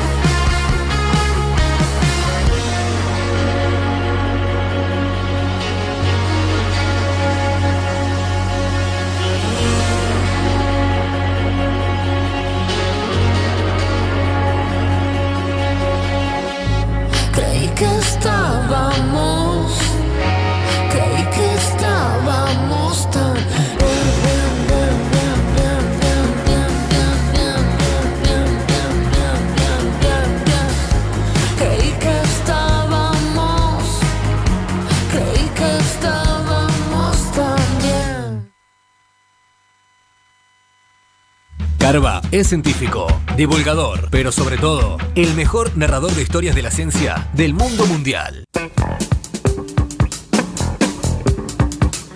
Vamos todavía. Amo mi separador. Eh, yo, cuando estábamos hablando de, el tema del movimiento, y, recién en la entrevista de Barbie me acordé de una situación. eh, yo, yo a principios de 2018 eh, también estaba, estaba en esa situación de no querer, de, no querer saber más nada, de no aguantar mi trabajo y cosas así, y pensaba qué lindo sería quedarme un tiempo eh, sin moverme sí, eh, en mi casa, y justo me quebré la pierna. Y no fue tan fácil como parecía, así que me, me- dejó, me dejó esa sensación, eh, eh, eso que decía hace un ratito Barbie, de ella pensando en abril me voy a morir con todo lo que viene, y de repente en abril no había nada para hacer porque el mundo se había detenido por una pandemia. Así que nu- nunca sabemos qué hay de, de- Y alivio, ¿no? Qué culpa sentir alivio, pero alivio al fin. Eh, totalmente, sí, sí, es como un alivio rarísimo, inesperado. Eh, así que nada, este programa me está haciendo pensar mucho, Aye, gracias. Eh, para, para- para el tema de hoy, hablando, hablando de movimiento, lo primero que se me viene a mí a la cabeza cuando se habla de movimiento es, por alguna razón, las aves migratorias. Estamos hablando de animales que son capaces de eh, moverse a través de grandes distancias a lo largo del año. Eh, Cambia, depende, depende del animal, depende de la especie de aves de la que estemos hablando, pero son aves que muchas veces siguen eh, la temperatura y por ahí este, atraviesan medio planeta. Por ahí hacen decenas de miles de kilómetros volando yendo de un lugar a otro. Y eso a mí siempre me fascinó un montón, primero por cómo hacen para eh, ubicarse, y bueno, tienen un montón de sistemas que, que- que- les permiten esto, pero además hay algo que eh, en este contexto de pandemia eh, a mí me hace pensar bastante. Y las aves son el primer animal que atraviesa grandes distancias durante su vida. Cosa bastante rara para los animales. Eh, hasta que nosotros empezamos a viajar por todo el mundo, era muy raro que un animal, que no sea un ave migratoria, eh, atraviese tantas grandes distancias a lo largo de su vida. Si pensamos en cualquier animal eh, salvaje, siempre andan por ahí. Un león se mueve en un rango más o menos de 40-50 kilómetros. Eh, un monito también anda por su lugar. Eh, no, en realidad los animales no somos de movernos grandes cantidades de distancias, salvo que sean aves migratorias. Y cuando los humanos empezamos a realmente movernos grandes distancias, que fue, este, digamos, a fines del siglo de- del siglo anterior, a fines del siglo XVIII, muchas veces eso nos trajo un montón de problemas, porque no estamos acostumbrados, evolucionamos siendo animales que se mantienen en el mismo lugar. Eh, y justamente movernos grandes distancias, eh, por ejemplo, eh, en, en- en el- en la cosa más emblemática del movimiento es cuando estamos en guerra, ahí viene gente de todo el mundo, va hacia un mismo lugar, y ahí muchas veces es cuando los patógenos aprovechan esta situación y causan grandes Claro. estragos. Muchas veces, muchas pandemias ocurrieron después de estos eventos donde nos movemos masivamente hacia un lugar. Y este, no, estamos, no, estamos, acostumbrados, no, no evolucionamos en un ambiente, este, eh, no, no evolucionamos moviéndonos tanto. Así que esto es, yo, yo, creo siempre, eh, bueno, yo no, mucha gente cree que el hecho de viajar grandes distancias y a, un- a una velocidad muy grande es uno de los cambios más grandes a los que eh, no- nos tuvimos que adecuar. Si pensamos, por ejemplo, en una gripe y un avión, uno se puede tomar un, un avión incubando la gripe y empieza a desarrollar los síntomas tal vez en, en otro continente. Algo impensado si no viajáramos. Claro. Increíblemente flashero. Es increíblemente flashero y es impensable para otros animales. Las aves migratorias en realidad no es que si, tienen algún problema de salud, este, no suelen llegar a hacer esas grandes distancias, realmente es, un gasto energético enorme, pero sí la, enfermedad se puede llevar al otro continente porque va contagiando a algún compañero de manada que después se cansará, no podrá seguir su camino, pero contagiará a otro y así es como los patógenos, en el caso de las aves migratorias, pueden atravesar grandes distancias. El caso nuestro, eh, empezamos a hacer esa, eh, eh, empezamos a transmitir así tan rápido enfermedades desde que nos empezamos a mover masivamente en avión. Y es uno de los grandes cambios que le hicimos al ambiente, al cual todavía no estamos acostumbrados y todavía estamos viendo eh, problemas que trae, entre otras cosas, movernos tanto. Y por eso también estamos atravesando una pandemia. Y hablando rápidamente de, de un ave no, no migra- no, un- no una ave migratoria, sino también aves que son muy buenas. eh, orientándose y moviéndose gra- grandes distancias a pesar de no migrar, tenemos el caso de las palomas. Y hay todo un mundo. Uf, qué grieta que hay con las palomas, además. Hay, por por supuesto. Hay grieta con todo, eh, con las palomas particularmente, y eh, hay grandes competencias en el mundo de palomas mensajeras. Las competencias, competencias tremendas. Y la, la competencia, este, más que nada. Es, es- es- es así. Hay un palomar al cual la paloma tiene que llegar y lo que se hace es llevar a las palomas en un medio de transporte bien lejos, tal vez a cientos de kilómetros del palomar, las sueltan y la primera que llega es la ganadora. Es la paloma se- mensajera reina. Es la paloma mensajera reina, o sea, hay, hay toda, eh, en Argentina tenemos la Asociación Colombófila eh, eh, Argentina, So- hay No, gente muy fan de las palomas mensajeras, es interesantísimo, de hecho, en las guerras que, que- en las que, que trajimos hace un ratito, también muchas veces las palomas mensajeras tuvieron impacto muy importante. Antes del desarrollo de ciertas tecnologías de comunicación, las palomas mensajeras eran importantes en las guerras y se acaba de vender una paloma mensajera ganadora de todo, super la reina de las palomas mensajeras en Estados Unidos. Adivina cuánto, para vos, ¿a, eh, a cuánto se vendió una paloma mensajera ayer? Eh, a ver, la reina. Estamos La hablando de Estados Unidos y Reino Unido, dijiste. Eh, Estados Unidos. Eh, en, re- en realidad, no, en realidad sí, fue en Reino Unido, porque es un artículo de, de Estados Unidos, pero habla, habla de Inglaterra. Bueno, en Reino Unido las cosas son re caras. Es todo eh, muy caro. Es todo muy caro, digamos. 30 mil. Bueno, más o menos. En realidad se vendió a 1.9 millones de dólares. Una paloma. 50 mil. Soy una fracasada. Mirá lo que para mí es mucha plata, ¿no? Igualmente, por esa plata, yo creo que por 50 mil libras conseguí seguramente una muy buena paloma mensajera, mensajera. Pero este, esta es la super ganadora. Es, es una paloma eh, eh, realmente muy buena y además, obviamente, tiene Perdón, su genética. perdón, esa, esa paloma vale, digo, en el- es- sería el Messi, viste que las piernas de Messi valen millones. Bueno, sería como la paloma Messi, o sea, vale La- un palo. Casi dos.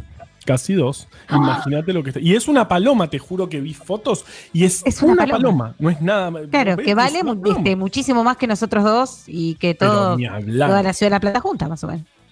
Siempre pone de ejemplo la plata. ¿Cómo ama esa Bueno, es que soy de ahí, Sí. perdón.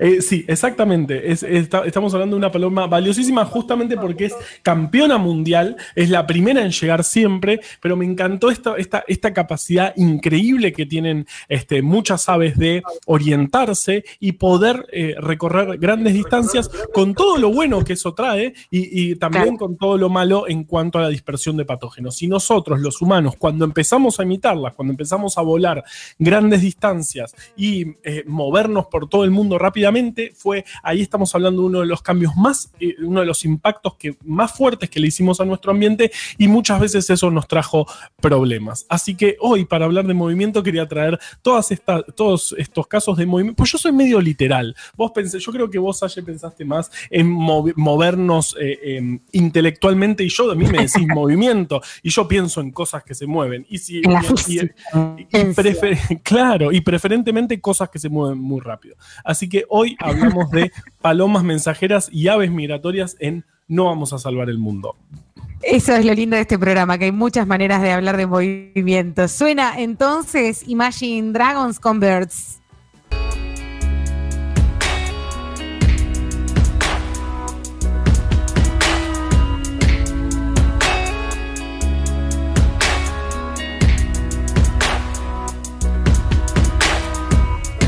Two hearts, one valve, pumping the blood. We were the flood, we were the body, and two lives, one life, sticking it out, letting you down, making it right.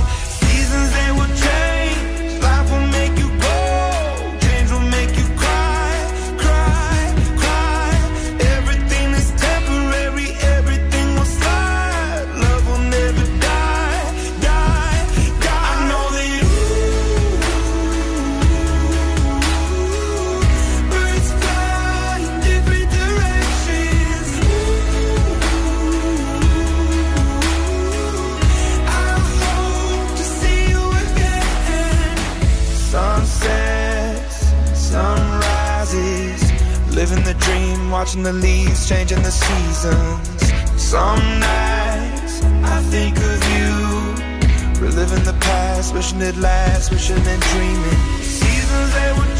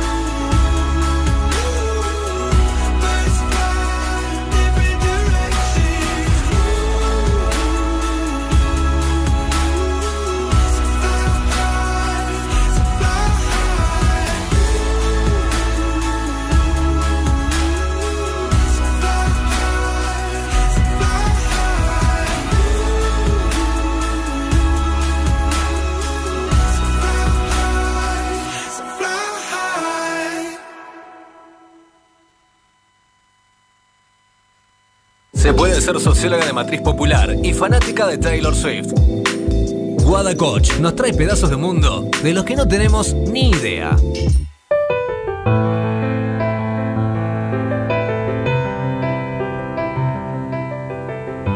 Ay, me encanta escuchar eh, la, la música que anuncia que ahora llega una de nuestras chicas a No Vamos a Salvar el Mundo, pero antes, Juan, tengo que leer mensajes que llegan de, de amigues que nos están escuchando, de oyentes que queremos mucho. Una comunidad que tiene cinco programas, eh, un mes y un programa, o sea que somos como bebés que acaban de nacer, pero que a poquito van formando un grupo de oyentes que, que escuchan y que bancan. Eh, por acá nos decían, hola chiques, seguro que esto era temprano, Juan. No sean humildes. El programa sale cada vez mejor. Y es porque ustedes son dos fenómenos. Eh, y no es mi mamá, eso es Fenómeno. increíble que no sea mi mamá. Ni Em, mi mamá tampoco, me parece. ¿Por qué no usa mucho la palabra fenómeno? Claro, la mía tampoco, por eso te das cuenta rápido. Es una palabra de para que no es de madres, tal vez. Quería aprovechar si se puede pedir un tema eh, hoy o cuando puedan de la cantante más grande que dio el país. No hace falta de quién, eh, que diga de quién hablo. Eh, Aye lo va a decir por mí. Beso, Julito. Y sí, Julito, estás hablando de Ángela Leiva.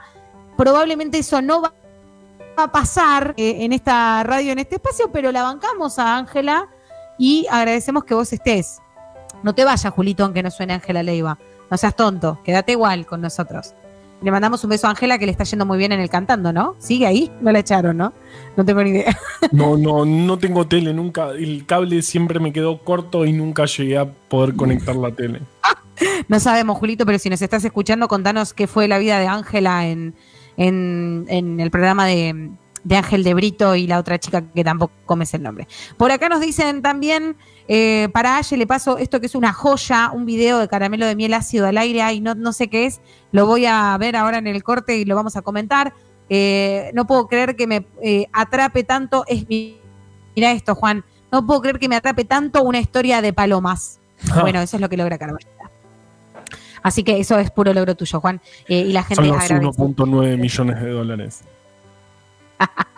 Eh, seguimos al aire de No Vamos a Salvar. 42 minutos pasaron de las 2 de la tarde, lo que significa que nos quedan 18 minutos. Vos, Lu, avísame cuando la tengamos conectada a nuestra amiga este, de, este espacio, de este momento del programa. Eh, y vamos a charlar con Guadacoch, que hoy trae un tema polémico. Viste que Guada es polémica. O sea, como que desde la sociología y qué sé yo, medio que un poco eh, nos- hasta nos ha hecho enojar en algún momento. Con, con alguna teoría que tiene que ver con, con cosas que no. Pero ella este, lo explica también y es tan buena con las palabras que siempre gana, finalmente. Eh, y creemos que tiene razón. Pero este, hoy va a hablar de Ivana Nadal. ¿Qué sabes de Ivana Nadal, Juan? Yo- lo te único- digo Ivana Nadal. No, no, no, no la, no la puedo poner en, en fotos, no sé cómo es ella, pero sí sé que eh, está medio en una secta y que te tenés que curar del, te, te podés curar de enfermedades solo con la actitud y que si tenés cáncer creo que es porque tenés malas, malas eh, energías o algún etcétera raro, Eh, lo cual me parece absolutamente nefasto y también y obviamente es tremendo para todas las personas que sufren esa enfermedad. Por Dios, ¿qué decís? Eh, así que es eso, no, no, no sé más que eso. Es un por Dios que decís y nada más.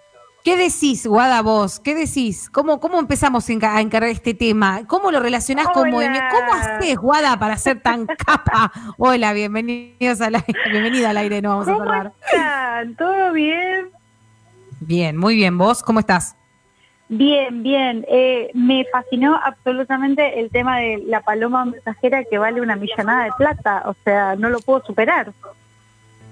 No lo puedo superar yo tampoco porque es como que vale más que todas nuestras familias juntas. No, no, no, no, no. Es como que ahí uno se da cuenta todo lo que se equivocó en la vida estudiando comunicación. No sé eh, si te pones a entrenar palomas de una, tenés la de un millón, de dos millones de dólares. Totalmente, totalmente. Pero bueno, nada, lo que aquí nos, nos compete es, eh, creo que todos coincidimos en que la conclusión de la semana estamos todos de acuerdo en que podría ser Ivana Nadal, eh, la quiero presa, estamos todos de acuerdo, hashtag. Sí, yo sí.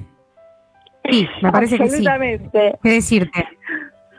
Sí, eh, estuve un poco indagando eh, al respecto de- del tema de hoy, que tiene un poco que ver con Ivana Nadal y con, con toda esta cosa de, de la buena energía y del marketing, de la buena vibra, porque dije, ok, esta chica eh, de algún lado lo tiene que estar sacando, toda esta cosa de- del despertar emocional, y encontré que tiene un sustento bastante de hace mucho tiempo, bastante histórico y casi pseudoteórico, tiene varios nombres, eh, lo que se puede entender como biodecodificación, bioneuroemoción, mind coaching, todo tiene un nombre similar pero distinto y son todos como hijos hijos de una rama medicinal, o sea, estamos hablando de un médico que instaló esto, que es un tipo que es el padre de la nueva medicina germánica.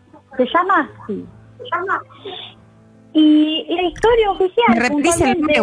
Porque no te escuché. ¿Medicina qué? La nueva medicina germánica.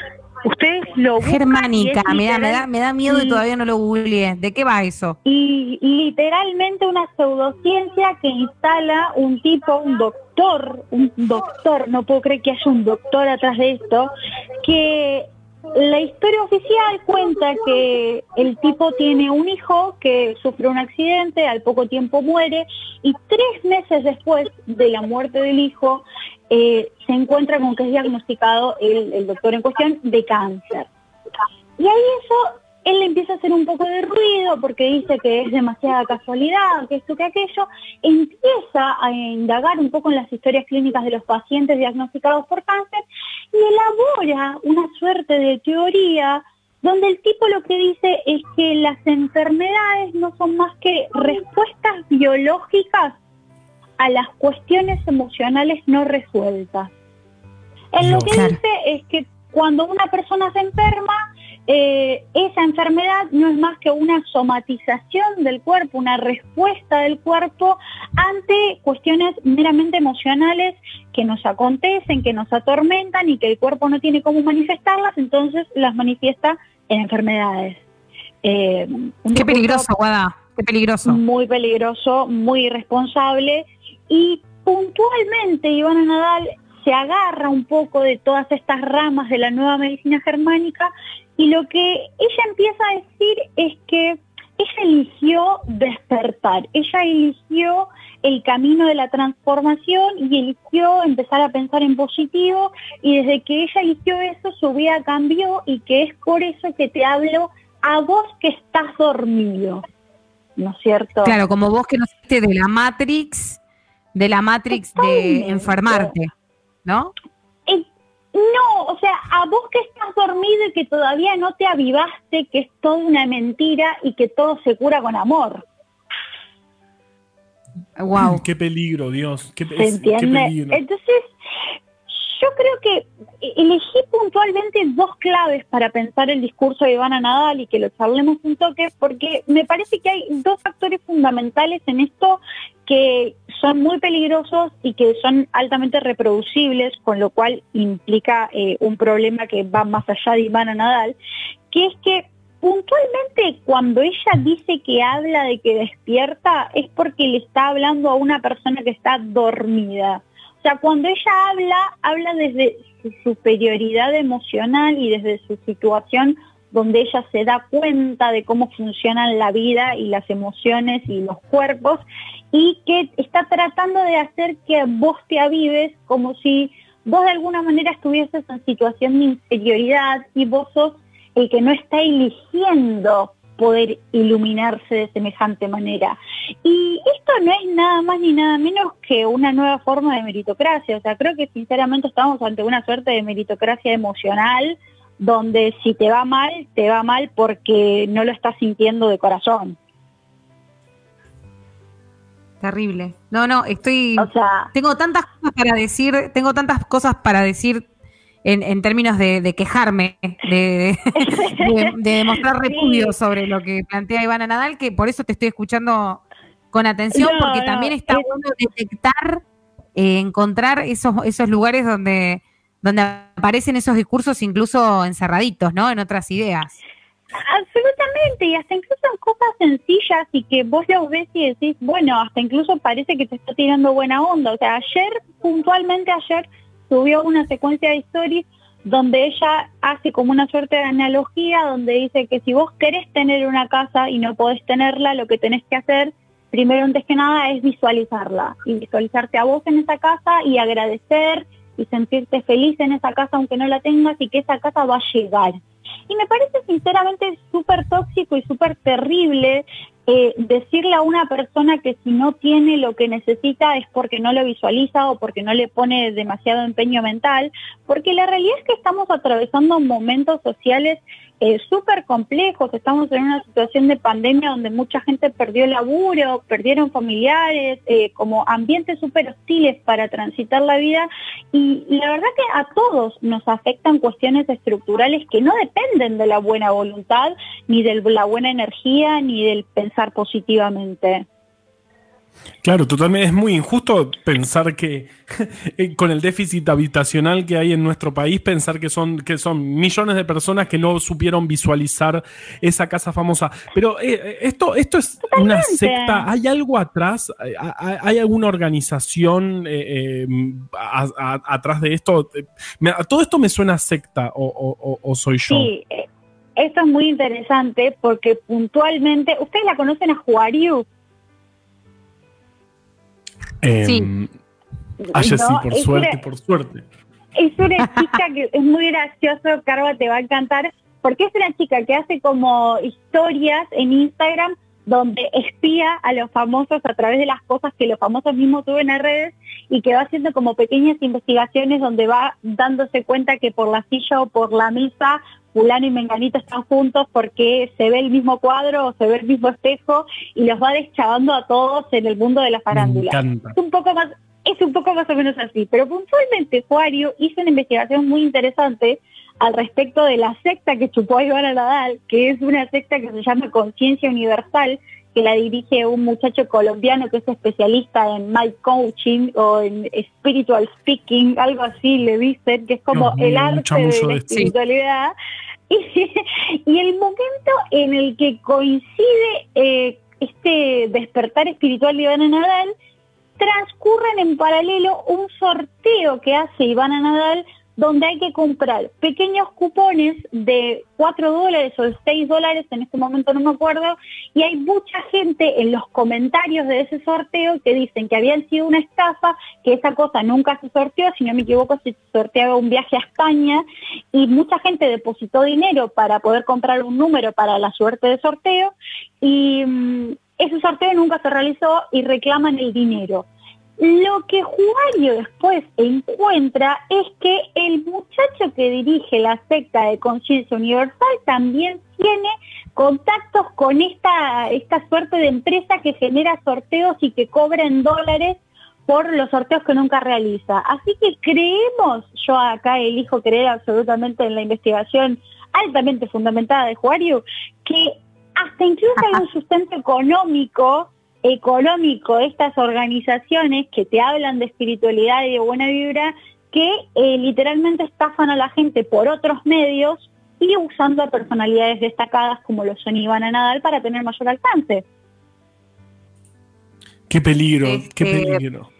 Qué peligro y además qué, qué terrible cuando te pones a, a rascar un poquito esa cáscara y aparece un negocio y una mierda, ¿no? Eh, Sí, Guada, totalmente. me quedé pensando en algo que decías que...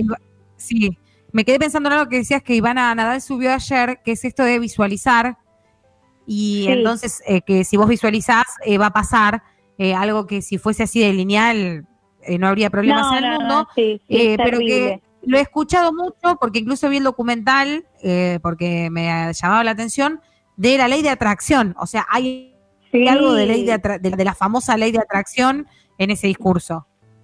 De la, de la secta del secreto, la ley de atracción, el poder de la hora, Claro. son todos como pequeñas nuevas formas de eh, nombrar la espiritualidad y nombrar el pensamiento positivo que literalmente no son más que negocios que se dedican a estafar a la gente. Y en serio que estafan a la gente de una forma muy cruel porque es muy feo, o sea, después Ivana Nadal se empezó a defender eh, en otra serie de historias porque hubo hace ya dos o tres semanas un pequeño monólogo que había hecho, ella hace 200.000 historias por día, chicos, para que se den una idea, pero puntualmente ella hace unas historias en donde dice que eh, la depresión no existe, que los trastornos de ansiedad no existen, que las enfermedades no son más que inven- inventos de tu mente y manifestaciones de tu mente y que las curas están en vos y que vos te curás si vos crees en vos.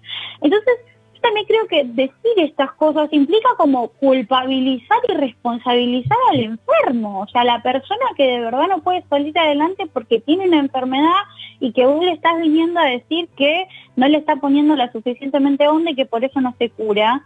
Y encima, encima le vas a pedir dinero de alguna u otra forma para empezar a sustentar toda esta suerte de teoría que te promete y que te vende que te vas a curar por pensar en positivo, es muy cruel estafar gente enferma. O sea, digámoslo, es una falta de humanidad que no, no se puede creer.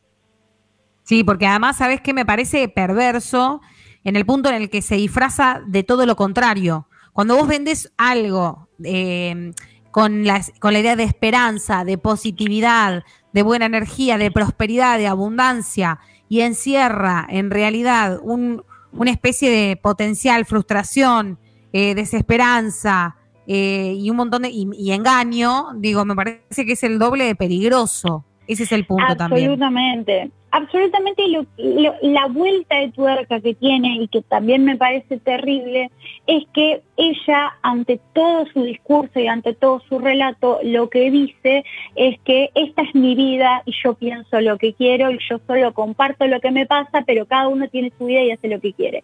En este yo pienso y digo lo que quiero, te estás desligando un poco de la responsabilidad de tu discurso. O sea, hacete cargo de lo que estás diciendo, hacete cargo de que le pedís plata a la gente para mandar a, a tu secta. o sea, hacete cargo de, de lo que uno, hacerse cargo de lo que uno dice y no esconderse en el yo con mi vida y con mis redes hago lo que quiero, que es un discurso lamentablemente muy, muy expuesto en la mayoría de los influencers y en cómo exponen su vida y dicen que porque, bueno, que porque son mis redes yo tengo derecho a hacer lo que quiera y no es tan así. Yo creo que una persona a la que la siguen dos millones de personas, o sea, eh, literalmente Ivana Nadal la siguen dos millones seiscientas mil personas, hay algo de responsabilidad social ahí y hay un rol que vos de alguna forma tenés que asumir en el, a partir del momento en el que te das cuenta que te siguen dos millones de personas. O sea, quieras o no, una responsabilidad social tu discurso tiene. Entonces, No, y que hacerse que cargo es eso del que vos decís peso- cuando, cuando se pasa al plano, al plano, al plano público, perdón, Guada, que te interrumpí. Totalmente, totalmente. O sea, creo que cuando uno expone sus ideas, porque mal que mal son ideas personales, eh, tiene que hacerse cargo de que las está exponiendo en un ámbito público y que puede perjudicar a un montón de personas, sobre todo, viste, considerando que es una persona eh, destacada de este país y de las redes y que lo que dice Ivana Nadal tiene alcance nacional y lo replican en varios medios de comunicación. Entonces, estos mensajes le llegan a un montón de gente y lamentablemente a gente que quizás esté desesperada buscando soluciones y encuentre en esto eh, un salvavidas que lo único que hace es, es mentirte y decepcionarte, Sacarte porque plata.